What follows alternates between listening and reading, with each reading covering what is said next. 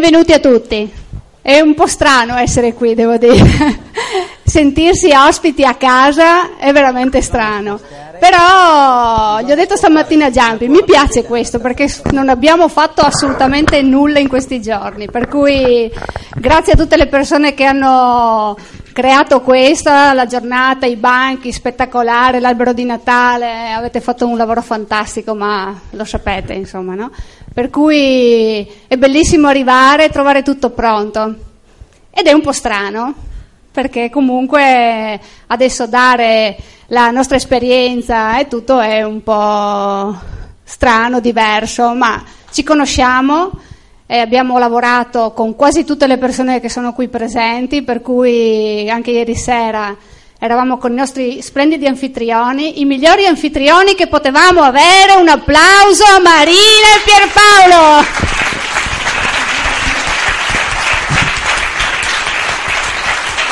sono stati da manuale, ci hanno portati in un, trattati come VIP veramente. in un posto splendido, abbiamo cenato veramente in un contesto meraviglioso, ci hanno fatto sentire veramente speciali, grazie, perché non è da tutti fare gli anfitrioni come l'avete fatto voi, noi siamo stati in tante organizzazioni a dare seminari, abbiamo avuto molti anfitrioni, ma Devo dire che siete stati veramente bravi, bravi, grazie.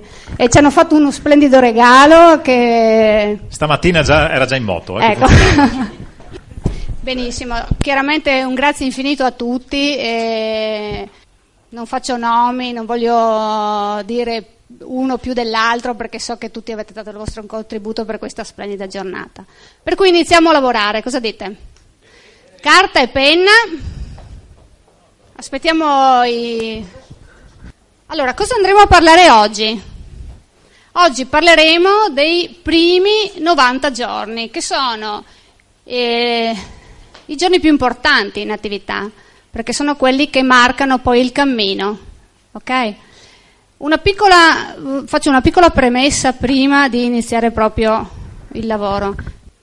Finché qualsiasi persona qui all'interno, che sia nuova o che sia da un po' in attività, perché all'interno di questa sala ci sono persone che hanno appena iniziato, persone che hanno iniziato da poco e persone che magari sono già da un po' in attività.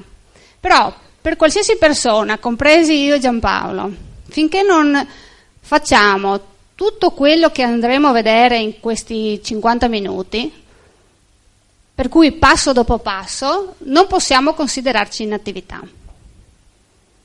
Per cui resettiamo tutto quello che abbiamo fatto fino ad oggi, che smeral- sia che siamo smeraldi, diretti, 15, 18 o 0, facciamo un bel reset, cancelliamo tutto e partiamo da zero. Cosa ne dite?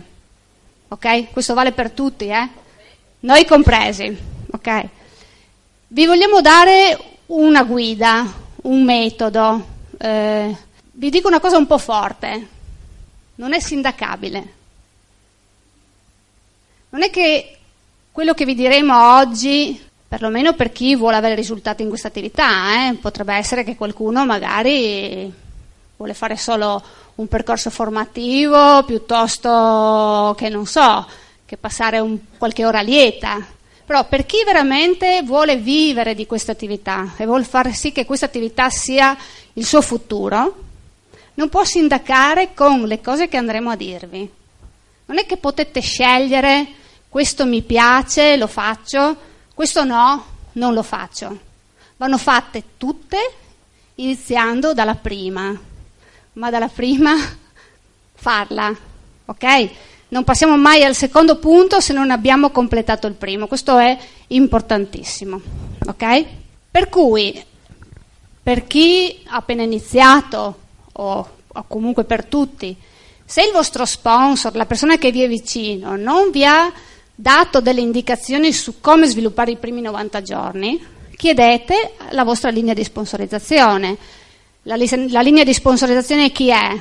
È il vostro sponsor, lo sponsor dello sponsor, lo sponsor dello sponsor dello sponsor. Queste sono tutte le persone che hanno un interesse economico su di voi, per cui sono pronte ad aiutarvi.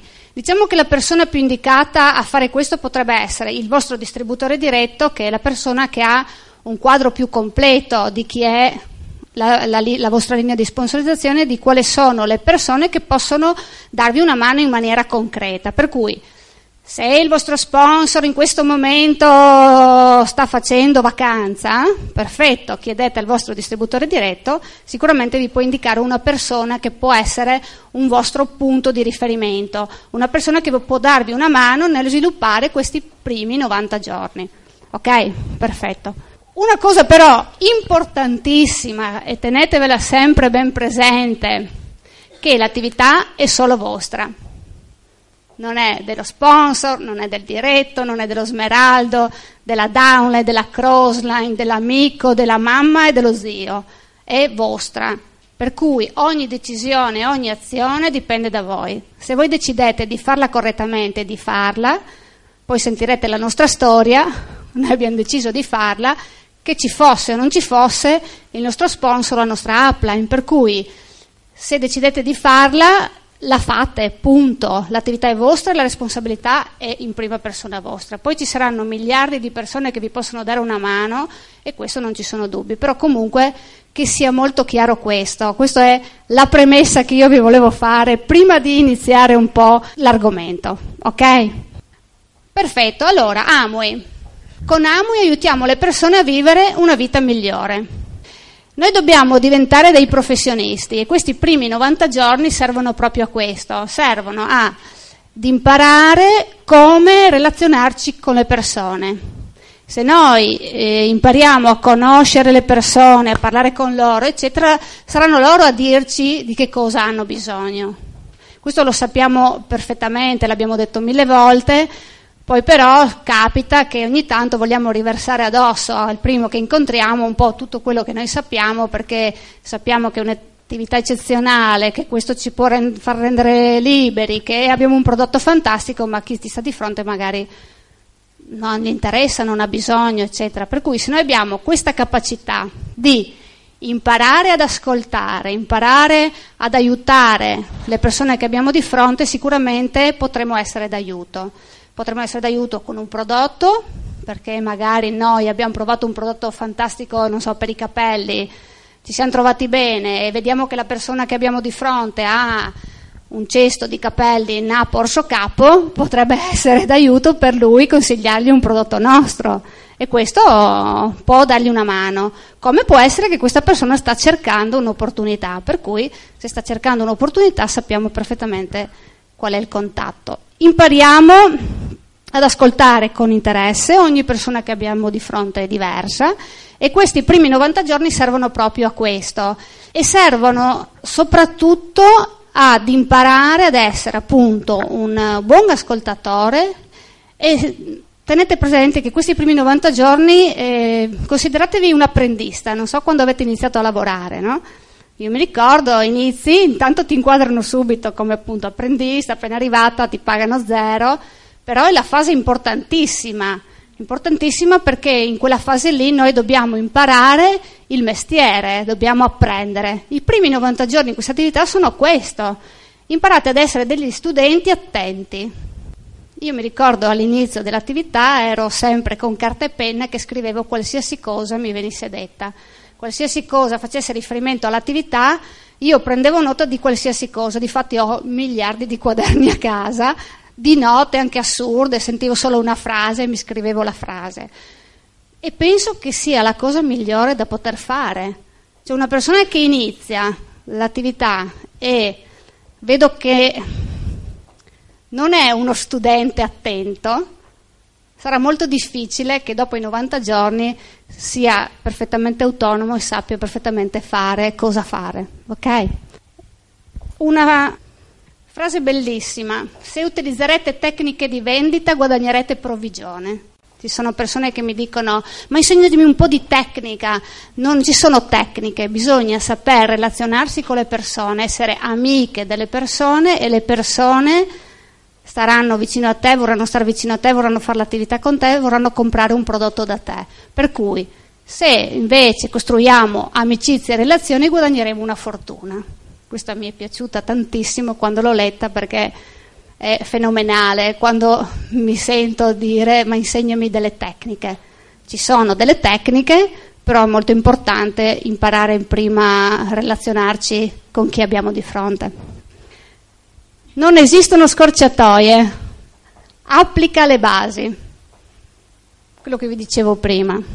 Non potete, se volete avere un risultato, decidere cosa scartare, cosa mi piace fare, cosa non mi piace fare. Vanno fatte tutte. Per cui applichiamo le basi. Le basi quali sono? Le nostre tre basi. Usa e promuovi il prodotto. Banalissimo, usa il prodotto, beh, cosa vuoi che sia? No? Ci laviamo tutti, perlomeno, insomma, non sento odori strani, per cui ci laviamo la roba, qualcuno si mette un po' di cremina, qualcuno fa da mangiare, eppure sembra incredibile. Poi a fine mese guardi le mappe 0, 0, 0, 0, 0, 0, 25, 17,1. Non so cosa si lavano, eh? scusate. Per cui usate, siate coerenti. La coerenza per me è la cosa fondamentale. Se dico una roba è perché la faccio, altrimenti sto zitta, faccio finta di niente, la evito, ci giro attorno, ma non ne parlo, per cui siate coerenti. Se lo usate avrete la forza di promuoverlo, come tutte le cose, perché sicuramente con il nostro prodotto vi potrete trovare sicuramente benissimo.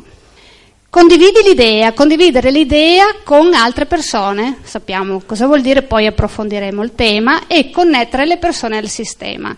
Partecipare alla formazione è importantissimo, tutti voi siete qui, per cui avete capito l'importanza di formarsi.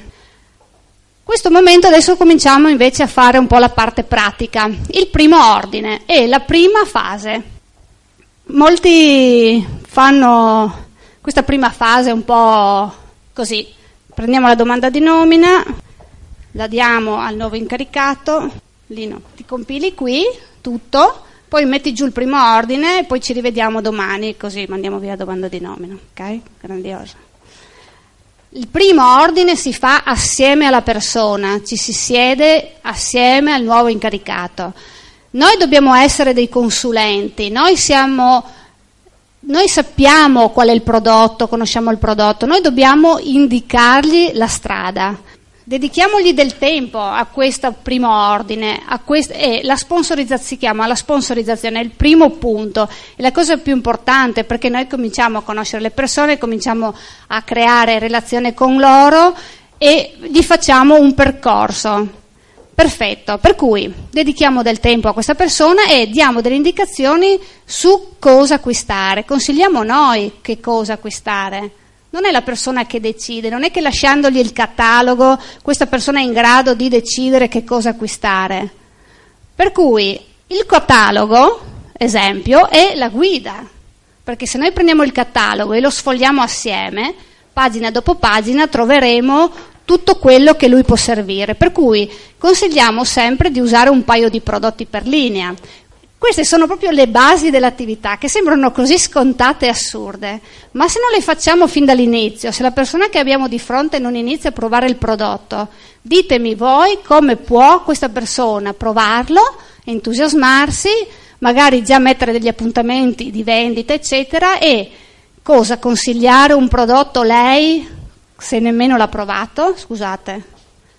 Questa è la vostra guida. Se voi sfogliate il catalogo, troverete tutto quello che la persona ha, necessita. Molto probabilmente dovrete magari soffermarvi un po' su Nutrilite. Ti faccio il valletto. Eh? Grande il valletto. Allora, sulla Nutrilite molto probabilmente ci dovremmo soffermare un attimo perché non tutte le persone sono abituate a usare un integratore alimentare, non è così scontato come può essere, non so, un detergente, non è che dobbiamo spiegargli a che cosa serve un detergente piuttosto che un deodorante, eccetera, però sicuramente sull'integrazione alimentare magari avremo necessità di soffermarci un attimo per spiegargli, ok? Per cui spieghiamo bene il perché vale la pena integrare il motivo, il quale poi diamogli delle indicazioni su cosa acquistare. Double X e Omega 3 sono i due prodotti che tutti devono provare, ma lo devono provare perché? Non perché lo devono comprare per forza, lo devono provare perché provandolo sicuramente diventeranno dei consumatori e dei promotori entusiasti. ok? E poi non sconvolgete le abitudini delle persone perché spesso vogliamo assolutamente vendergli la schiuma da barba e questo si fa la barba con il rasoio elettrico. Cioè, se non si fa la barba con la, la lametta, lasciamolo stare, o come il tonico, o come qualsiasi altra cosa. Diamogli le motivazioni, il perché, ma non vol- all'inizio sconvolgere le sue abitudini, ok? Lo stesso vale per qualsiasi altro prodotto. Dobbiamo imparare ad essere dei consulenti il primo ordine è importantissimo, stiamo con lui, dedichiamogli del tempo. Poi diamo la stessa sera che noi facciamo tutta questa uh, parte del primo ordine, lasciamo il kit Pronet. Il kit Pronet va lasciato dopo la sponsorizzazione, dopo che abbiamo messo giù tutti i suoi dati, tutto il suo primo ordine con un paio di prodotti per linea, lasciamo il kit di formazione non stiamo a casa delle persone altre quattro ore per spiegare tutto il contenuto del kit, perché altrimenti questa persona dirà se devo fare l'attività e andare a dormire tutte le notti alle 4 del mattino, molto probabilmente sarà un po' complicato per me farlo. Per cui lasciamo il kit e spieghiamo e raccomandiamo di studiare i CD. I CD che ci sono all'interno sono dei CD da studiare, non da ascoltare, perché abitualmente noi CD lo inseriamo mentre stiamo stirando, mentre stiamo facendo da mangiare, il bambino ci chiama, eh, parlo per le donne, per l'uomo, non so, in macchina, mentre al telefono, per cui non va studiato, va solo ascoltato, qualcosa recepiamo, ma non tutto. Per cui è importante dire alle persone, spiegare il perché va studiati. Poi noi ci ritroveremo con la persona a fare un secondo appuntamento per quanto riguarda il fatto proprio di spiegare bene in che cosa consiste la formazione, la guida, eccetera, ma non assolutamente nel primo appuntamento. Raccomandiamogli solo di studiare i CD. Okay? Poi ci sarà il materiale di Amui, quando ci ritroviamo nel secondo appuntamento, nel secondo appuntamento spieghiamo un po' il materiale, quali sono le guide all'interno perché io ho notato che ci sono delle persone che hanno tutto questo materiale ma non l'hanno mai aperto. Le guide prodotto non vengono studiate, se una persona vuole imparare il prodotto, io il prodotto non ho avuto nessuno che mi ha insegnato a proporlo, come funzionava, eccetera, me lo sono studiato.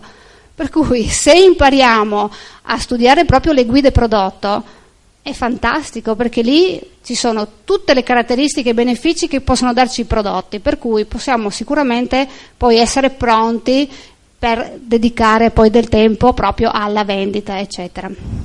Poi come ultimo punto abbiamo l'importanza di far partecipare la persona alle conferenze settimanali. Che cosa sono le conferenze settimanali?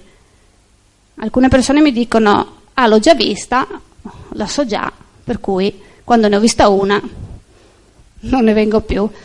Questo mi sembra molto strano perché noi siamo in attività da 16 anni, eppure tutte le settimane siamo alle conferenze e sempre di più ogni tanto mi eh, stupisco di quanti concetti, di quante cose nuove si possono imparare a una conferenza, a parte il fatto di ascoltare l'oratore che sta sul palco sono tutti diversi, tutti hanno il loro modo di esprimersi e tante volte veramente ci sono, rimani stupito dei concetti nuovi, ma è proprio l'associazione che abbiamo con le persone che stanno facendo la nostra stessa attività. E questo è importantissimo, l'associazione è una cosa eh, vitale per la nostra attività. Stare tutti assieme qui oggi sicuramente è molto più simpatico, più bello, ci entusiasma, andiamo a casa più carichi che non ritrovarci a casa da soli. Per cui è importantissimo spiegare il perché vale la pena venire a tutte le conferenze anche se non abbiamo sempre gli invitati, perché magari non sempre possiamo avere un invitato anche se questo è lo scopo principale. La conferenza serve per portare l'invitato. Per cui se a tutte le conferenze portiamo solo un invitato per 54 conferenze, a fine anno avremo 54 invitati. Mettiamo anche che per sfortuna 4 ci dicono di no, gli altri 50 entrano sicuramente, per cui abbiamo 50 frontali. Per cui mettetevelo come meta, non due o tre mm, invitati nuovi, un invitato ad ogni conferenza, vuol dire almeno dare un piano a settimana ma su questo adesso vi lascio Giampi che vi dà delle indicazioni. Grazie.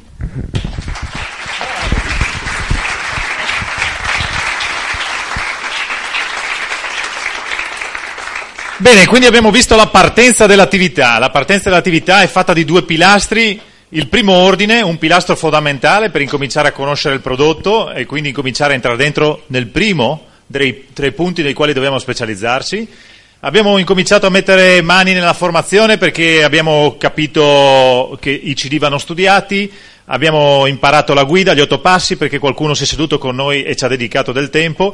Ora incominciamo a fare delle azioni pratiche, a metterci in moto. La prima azione che noi consigliamo di fare è un'azione, l'incontro con i propri familiari. Perché è importante e fondamentale l'incontro con i propri familiari? È un evento vitale perché ogni volta, quando tu apri un negozio, la prima cosa che fai che cos'è? La prima cosa che fai quando apri un negozio, che cos'è?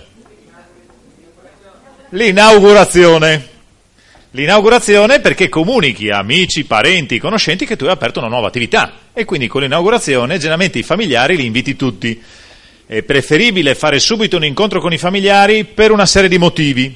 Numero uno, perché è importante far conoscere ai tuoi familiari che tu hai aperto un negozio e che all'interno di quel negozio, di quell'attività, ci sono tutta una serie di prodotti e quindi far conoscere i tuoi prodotti, far conoscere la tua realtà commerciale. È inutile che lo vengano per sentito dire, che lo vengano a sapere tramite un altro. Generalmente le obiezioni più grosse e gli ostacoli più grossi scoprirete che, ahimè, in molti casi vengono messi proprio dalle persone più care, più vicine, dai familiari. E quindi è molto intelligente dedicare del tempo e fare un primo incontro con i familiari con una persona esterna. Perché normalmente che cosa accade? Che ai familiari gli si spiega mentre uno sta spadellando, sai la mia attività è il prodotto X, o mentre sta mettendo a posto il bucato, o mentre sta facendo altre faccende. All'interno della casa è abbastanza complicato che un familiare si sieda a tavolino con te e ti dedichi un'ora in silenzio ad ascoltarti. Normalmente è più facile che ti sovrasta e che ti racconta tutto quello che sa lui, che pensa lui, perché non va e le cose così. E quindi alla fine nessuno riesce a spiegare nulla. Diventa molto intelligente fare un appuntamento con un estraneo, quindi ti fai aiutare, fai un appuntamento con il tuo sponsor o con qualcuno della tua linea di sponsorizzazione per far conoscere il tuo negozio ai tuoi familiari. Normalmente a uno sconosciuto viene sempre dedicata attenzione e tempo. Quando arriva un invitato in casa, generalmente gli viene dedicata sicuramente un'ora di tempo per conoscere a fondo il negozio. È meglio che venga a rispondere a obiezioni o a qualsiasi tipo di dubbio uno sconosciuto, perché sicuramente verrà ascoltato, perché abbiamo visto che normalmente in famiglia è un po' complicato avere del tempo e riuscire a dedicare tempo all'argomento. Quindi fondamentale, il primo passo da fare immediatamente è il primo incontro con i familiari.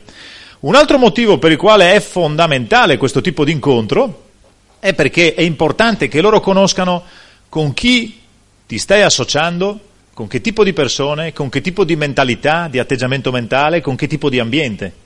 Quindi è molto interessante che dopo questo primo incontro i familiari vengano invitati a una conferenza, vengano invitati a un seminario, vengano a conoscere. Questo è utilissimo quando si parla di giovani, perché normalmente una famiglia è molto interessata a capire i propri figli con chi si stanno associando e penso che chiunque desidera che i propri figli si associno con un ambiente di questo tipo, un ambiente con questo tipo di attitudine e con questo tipo di spirito. Quindi è importante che vengano a vedere, che vengano a conoscere, è importante che sappiano.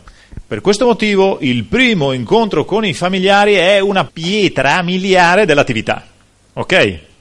Una volta fatto il primo incontro con i familiari, incominciamo a fare un'azione pratica verso il mercato e quindi cominciamo a muoverci e incominciamo a pianificare il primo obiettivo.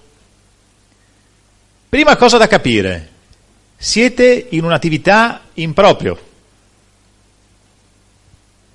Seconda cosa da capire, siete in un'attività in proprio. Terza cosa da capire, siete in proprio. Non avete capi, non avete orari, non avete obblighi, non ci sono impegni, non avete debiti un direttore della banca che ti paga perché c'è la rata della banca per aprire la tua attività, è un'attività in proprio molto particolare, dove se non fai nulla non rischi nulla. È un'attività in proprio però. Le attività in proprio non funzionano che, ma vediamo, facciamo qualcosa e poi vediamo che cosa accade. No, le attività in proprio funzionano che si pianifica un obiettivo e si lavora un obiettivo. Gli obiettivi non si realizzano perché le cose accadono a caso. Gli obiettivi si realizzano perché tu hai deciso di realizzarli. Cosa fondamentale? Sei improprio e quindi significa che tu sei il responsabile della tua attività. Significa che se la persona con la quale stai lavorando non sta sviluppando e non sta facendo le cose che ti stiamo spiegando in questo momento, vai a cercare nella linea di sponsorizzazione qualcuno che ti può aiutare a fare le cose correttamente. I nostri sponsor non hanno fatto l'attività. Se noi avessimo seguito l'esempio che davano loro a noi, in questo momento non saremmo in attività. Il nostro desiderio, ci siamo resi conto che l'attività era nostra, di avere l'informazione corretta, di sapere come andava fatta l'attività, ci ha portati a cercare nella linea di sponsorizzazione e trovare la persona corretta che ci poteva dare un aiuto e dare il giusto tragitto. Questo è stato il nostro percorso. Quindi la prima cosa che va fatta è pianificare un obiettivo.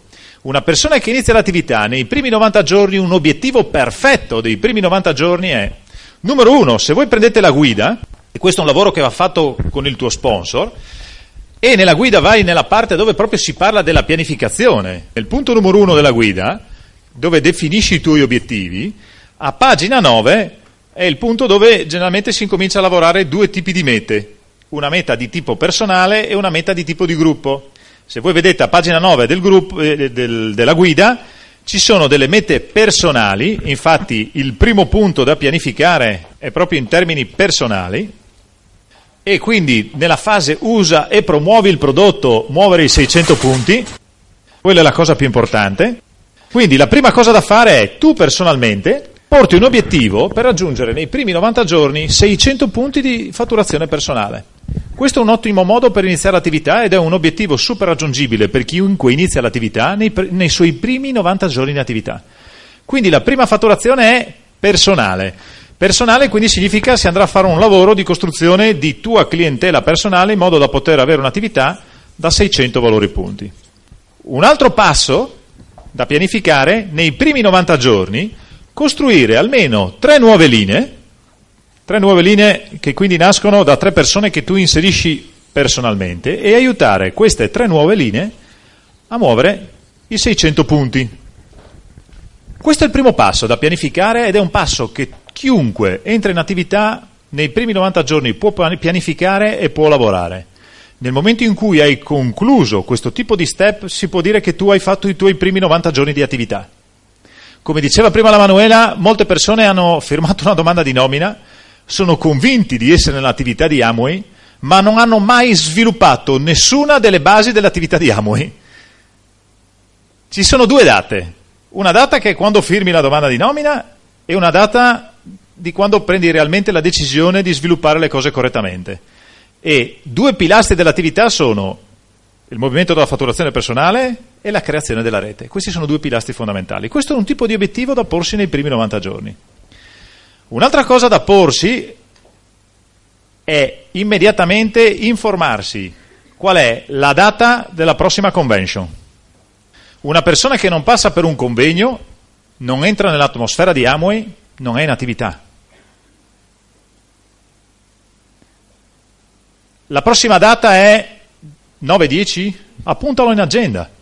Scrivitelo. Vi parlano due persone che hanno rimandato la data del proprio matrimonio, perché cadeva proprio...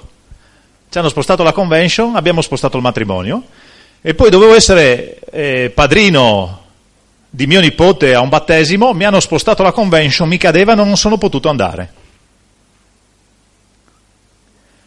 Noi vi racconto cosa abbiamo fatto noi. Noi abbiamo messo una priorità. Noi ci siamo resi conto che c'erano alcuni passi che andavano fatti, e sono questi tre pilastri.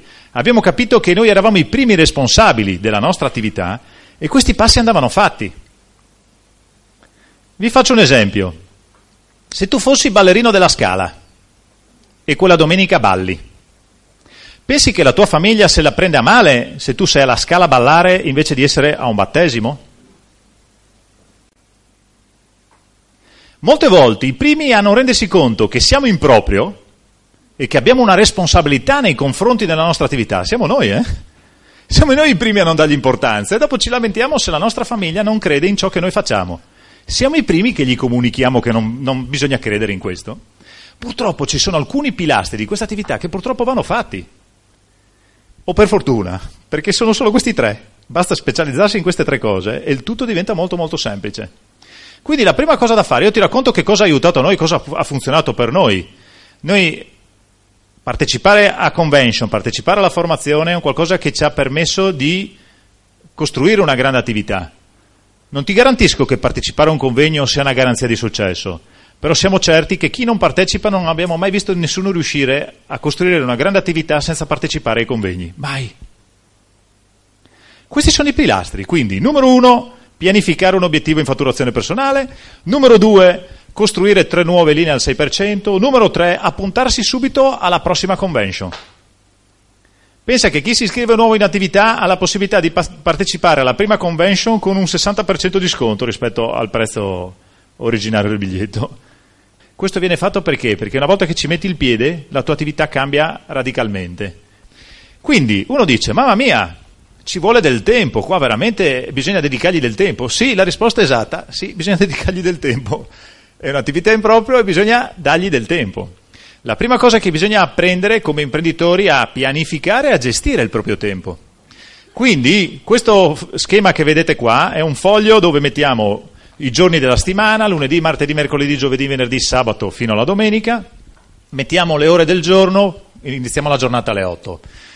So che qualcuno qua inizia a lavorare prima, però incominciamo alle 8.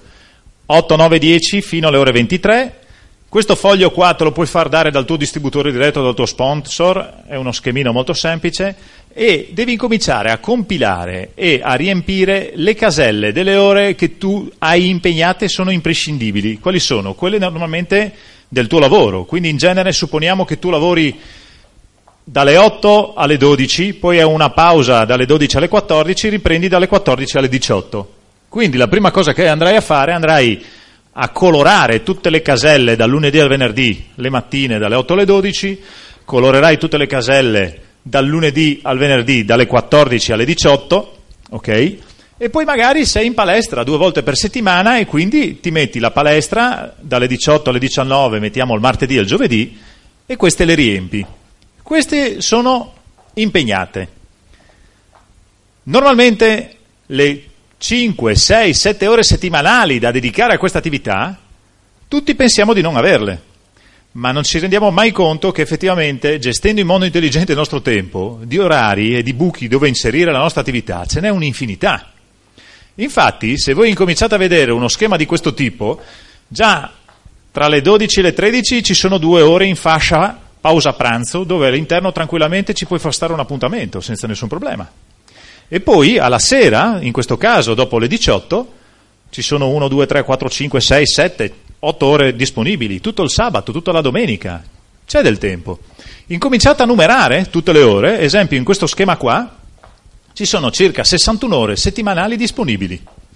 In queste 61 ore disponibili avrai del tempo da dedicare alla tua famiglia, alle tue cose. Pensi di poter ricavare 6-7 ore da dedicare alla tua attività in queste 61?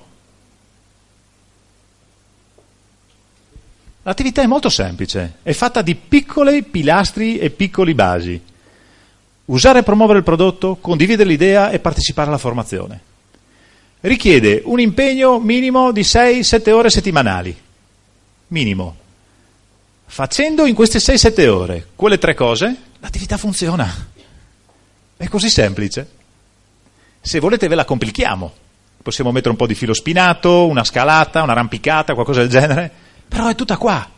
Sono queste tre semplici cose che ripetute sul mercato fanno funzionare la tua attività. Andiamo a vedere allora. Il primo passo è fissiamo degli appuntamenti con dei nuovi candidati. Questo è il primo passo. Questa qua è un vasetto di aspirine. Prendi le aspirine. To, prendi le aspirine. Tu hai bisogno di prendere l'aspirina. Prendi l'aspirina. Prendi un'aspirina. Su, prenditi un'aspirina. No, questo, questo se la prende sul serio. Prendi l'aspirina. Su, prenditi l'aspirina. Tu hai bisogno dell'aspirina. Hai bisogno dell'aspirina. Prenditi l'aspirina. Tu hai bisogno dell'aspirina, ma tu, sta gente non capisce niente, hanno tutti bisogno dell'aspirina e nessuno si prende l'aspirina. È una roba incredibile, Emanuela non riesco a capire. Glielo spieghi, nessuno capisce niente. Hanno bisogno dell'aspirina e non la prendono. Se tu vedi una roba del genere, cosa pensi? Questo a son di prendere aspirina è andato fuori di testa. Beh, signori, questo è quello che accade. Eh? Fissare piani, fissare appuntamenti è fatto di tre fasi ben precise. Contatto, invito e piano. Normalmente però che cosa accade? Che le persone comprimono in 37 secondi varie fasi e arrivano da uno, tu hai bisogno di fare un'attività, io ho un'attività fantastica per te, te la devo spiegare, tu la devi capire, devi fare questa attività. Manuela, incredibile, nessuno capisce niente qua, una roba impressionante. Oh, oh io spiego a tutti l'attività, non incontro uno che la capisca. È una roba, guarda, nessuno capisce niente. E continuiamo a dare colpa al mercato quando siamo noi i primi che ci arriviamo lì, con l'aspirina gli ficchiamo l'aspirina in mano. L'attività consiste in... Mi diceva tua moglie che avevi mal di testa. Guarda, ti ho procurato un'aspirina. È inutile andare da una persona e dirgli hai bisogno dell'aspirina se lui non te l'ha chiesta. L'aspirina va data a chi ti dice che ha mal di testa. La prima fase si chiama contatto e la prima fase di contatto è una fase di ascolto. È una fase dove tu sei nel mercato e ascolti l'esigenza del mercato. Prima la Manuela vi ha fatto l'esempio del prodotto. È importante che tu conosci il prodotto e a che cosa serve il prodotto in modo tale che a te basta ascoltare. E così è con l'attività. Siamo in un momento iperspettacolare del mercato, è sufficiente sedersi e ascoltare con sincero interesse le persone e fargli delle domande pratiche per essere utili. Tu che ti lamenti tanto in questo momento del mercato, hai trovato qualche soluzione? Tu che ti stai tanto lamentando del mercato, se avessi una soluzione per le mani, ti daresti una rimboccata alle maniche? Saresti disposto a darti da fare? Queste sono domande da fare. Se la persona ti dice no, è inutile dargli l'aspirina. Ascoltare. La prima fase è ascolto, ascoltare le necessità delle persone. Se tu prendi la guida dell'attività, dice a pagina, no, perché magari io ho una versione differente, no? così potete verificare anche voi. A pagina ecco qua, contatto in vita, pagina 15 della guida, dice il contatto consiste nel conoscere le necessità delle persone. Avete ascoltato da qualche parte qua, il contatto consiste nel spiegargli l'attività, è scritto da qualche parte, io non lo trovo nella guida. Molte volte incontro le persone che trovano uno, oh, un'attività fenomenale, fantastica, spettacolare, che cosa devi fare? Ah niente, guarda, devi fare questo, quello, quell'altro, ah non mi interessa. Mi hanno detto tutti di no. Lo credo, sei arrivato con un vagone di aspirina, gliel'hai scaricato addosso, è logico che ti dice di no. Calma, chiedi prima, fai domande, chiedi come gli puoi essere utile, sarà lui che ti chiederà l'aspirina. Infatti la fase di contatto dice, ricorda che le persone, se ascoltate con sincera attenzione, parlano molto volentieri di questi aspetti della loro vita. Fagli domande sulla famiglia, sull'occupazione, sul loro relax, tempo libero, sui loro hobby sul loro denaro. Ricordati la sigla Ford. Abituati a parlare con le persone, a fare domande su questi temi e loro ti daranno il motivo per il quale fare l'attività. Molto probabilmente ti potranno dare inizialmente il motivo per il quale consigliargli un prodotto. Perché magari uno ha bisogno di un multivitaminico, all'altro gli serve la glucosamina, uno invece un prodotto di cosmetica che gli risolve un problema alla pelle, o un altro ha bisogno di un prodotto di pulizia, non lo so. Però se tu ascolti con sincero interesse, puoi capire come puoi essere utile a quella persona. Devi ribaltare la situazione. Devi essere tu utile a lui, non lui utile a te. Ribalta il focus. Gira, guarda dalla parte opposta. Se guardi dalla, dalla parte opposta è semplicissimo, è divertente ed è appassionante. Incomincia a costruire delle relazioni sincere con le persone dove tu realmente puoi essere d'aiuto a queste persone. È semplicemente il fatto che magari quella persona gli hai dato un saluto, un sorriso e una pacca sulla spalla. Molto probabilmente oggi può essere stato utile anche solo per quello. Benissimo. Mettiti di default nel programma in automatico che ogni volta che incontri una persona essere utile a quella persona, dagli una mano, in qualsiasi aspetto, non solo negli aspetti dell'attività, in qualsiasi necessità abbia questa persona. Impara a essere utile al prossimo. Se in tutti apprendiamo questa regola, creiamo un mondo meraviglioso e ognuno di noi è responsabile per la parte che gli compete. Non criticare il prossimo, fai tu per primo le cose come vanno fatte e non ti preoccupare che poi chi sta bene con te verrà con te. Se uno non si trova a proprio agio con te, andrà con chi si sente a proprio agio, con qualcun altro. Però tu per primo metti in linea i tuoi valori e metti in pratica quotidianamente i tuoi valori. Questa è la fase di contatto. Sarà lui che ti chiede se ha bisogno di fare l'attività. Se ha bisogno di fare l'attività, fai l'invito. L'invito in che cosa consiste? Sempre pagina 15. L'invito consiste nel fissare appuntamento con luogo, data e ora.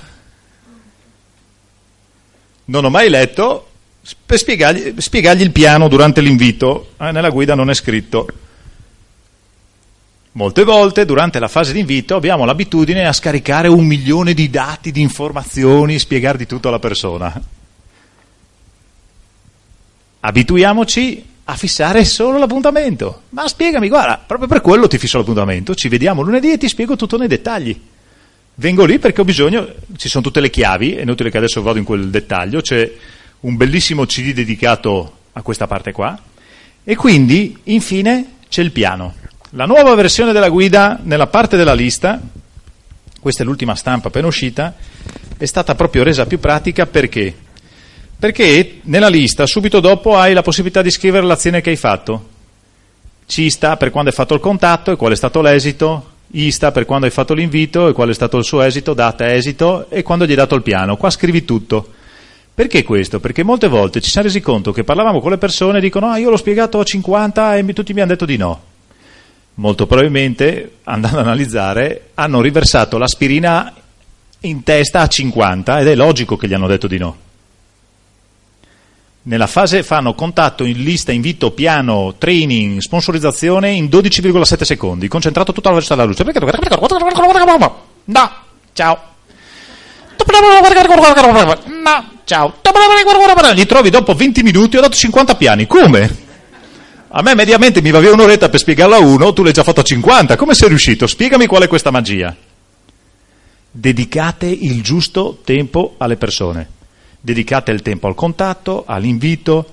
Non servono cose spettacolari, servono poche cose ben fatte. E questa è la tua attività, eh? tutta qui. Non serve fare altro, eh? 600 punti personali, pianificare di aiutare tre nuove linee a fare il 6%, e partecipare al prossimo convegno. Questo è i tuoi primi 90 giorni, queste sono le cose da fare nei tuoi primi 90 giorni. Una volta fatto questo, hai fatto i primi tre passi fondamentali, che sono sperimentare la prima vendita, quindi la gioia e l'entusiasmo di ascoltare i propri clienti, la soddisfazione che hanno nel prodotto. Quindi il primo pilastro è essere tu entusiasta del prodotto, il secondo pilastro è quando un tuo cliente ti viene a dire che è entusiasta del prodotto e quando un tuo cliente ti porta un altro cliente che ti fa il passaparola perché lui si è trovato bene e ti ha fatto pubblicità. L'altro pilastro è la tua prima sponsorizzazione. Ragazzi, poco da fare. La, quando fai la tua prima sponsorizzazione te la ricordi per il resto della vita. La prima persona che ti dice sì, voglio sviluppare business con te. La persona che dice sì, credo in te, facciamolo, dai, partiamo. E partecipare al tuo primo convegno. Questi sono i tre passi che un nuovo incaricato assolutamente nei primi 90 giorni deve sperimentare. Finché tu non hai sperimentato questi passi, finché tu non hai sviluppato questo primo schema, come ti diceva prima la Manuela, non sei ancora in attività. Sì, hai una domanda di nomina firmata, punto. Ma questa è la bellezza di Amui, che tu puoi firmare una domanda di nomina, non sei obbligato. E non è che perché l'hai firmata hai dei costi fissi o delle cose che ti obbligano a fare. Però naturalmente questa produce risultati solo quando ti metti a fare. E normalmente accade che le due date sono staccate. Io ho conosciuto l'attività nel mese di novembre e fino al mese di aprile dell'anno successivo non sono andato a vedere un convegno. La mia attività da novembre ad aprile non è esistita. Nel mese di aprile dell'anno successivo siamo andati a vedere un convegno, a questo convegno abbiamo preso la decisione, abbiamo incominciato a eseguire per filo e per segno quello che ti ho spiegato ora, sette mesi dopo eravamo al 21%. Li abbiamo lavorati eh, quei sette mesi, non ce li ha regalati nessuno. Però indubbiamente se non passavamo per quel convegno sicuramente non mettevamo in moto un'attività come abbiamo messo in moto. Quindi non sbagliare su passi così semplici. Sono molto semplici e proprio perché sono semplici molte volte li trascuriamo, perché dici, dai, tanto sta roba qua cosa vuoi che sia, sì, dai, è semplice, via. E proprio per questo motivo l'attività non ci funziona. Cerchiamo scorciatoie, cerchiamo soluzioni esterne, grandi cose, l'attività è fatta di cose semplici e chiunque la può sviluppare. Queste sono le basi, se le lavori giorno per giorno e diventi un professionista in queste basi, puoi costruire un'attività solida. Ricordati, usa personalmente il prodotto e promuovilo, condividi l'idea e connettiti alla formazione. Io con questo ho terminato il mio tempo, vi ringrazio per l'attenzione e ci vediamo dopo.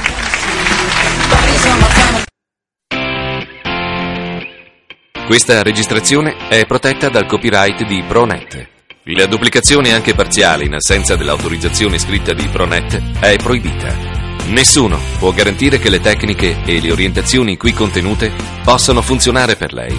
Ciò nonostante, desideriamo e speriamo che le idee qui presentate possano esserle d'aiuto per sviluppare un'attività solida e redditizia.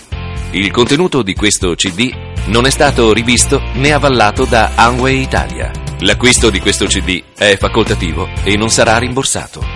Pronet non si responsabilizza per le opinioni ed i commenti qui espressi.